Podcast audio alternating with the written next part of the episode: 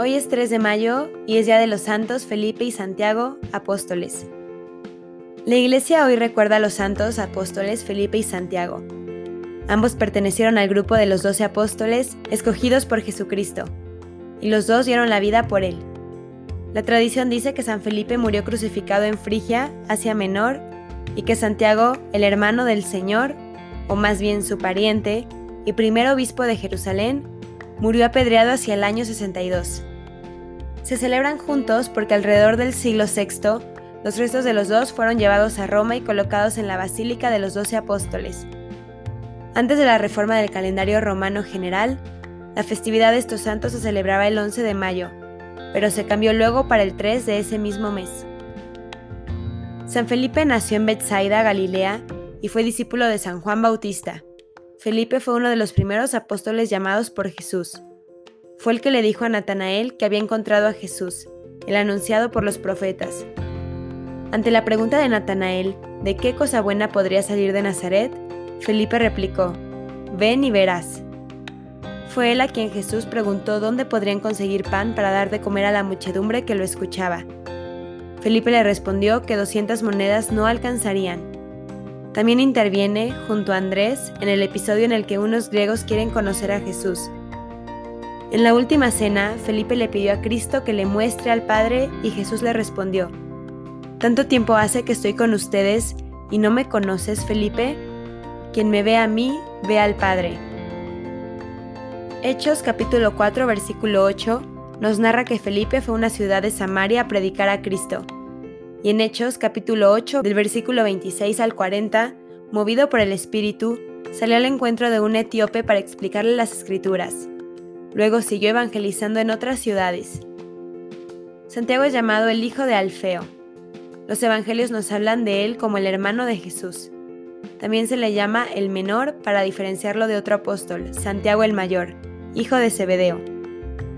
La iglesia lo considera el primer obispo de Jerusalén.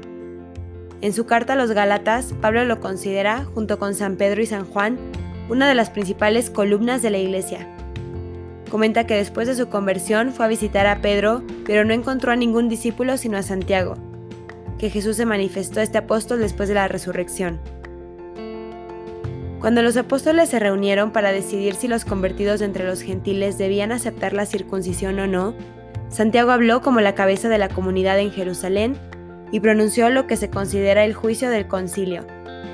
Incluso en la última visita de San Pablo a Jerusalén, este fue directamente a la casa de Santiago, donde se reunió con todos los jefes de la iglesia de Jerusalén. A él se le atribuye la autoría de la primera epístola católica, Carta de Santiago. En ella leemos, Si alguien se imagina ser persona religiosa y no domina su lengua, se equivoca y su religión es vana.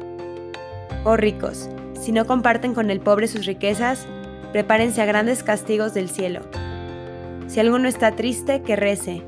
Si alguno se enferma, que llame a los presbíteros y lo unjan con aceite santo, y esa oración le aprovechará mucho al enfermo. Ritual que inspiró la unción de los enfermos. Y el versículo que repetimos comúnmente y sobre el que se sostiene nuestra iglesia. La fe sin obras está muerta, y que muchos protestantes han quitado de sus Biblias.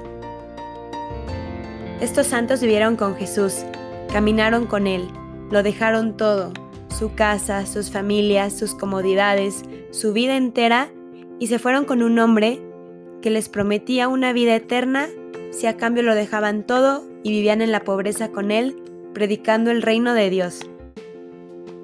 Pidamos a estos santos y estos apóstoles que intercedan por nosotros para que, como ellos, un día podamos gozar del Maestro, nuestro Señor, y vivir en su presencia, así como ellos lo hicieron en vida y así como lo siguen haciendo hasta ahora. Que en nosotros crezca el deseo y el anhelo de vivir unidos a Cristo. Amén. San Felipe y Santiago, rueguen por nosotros.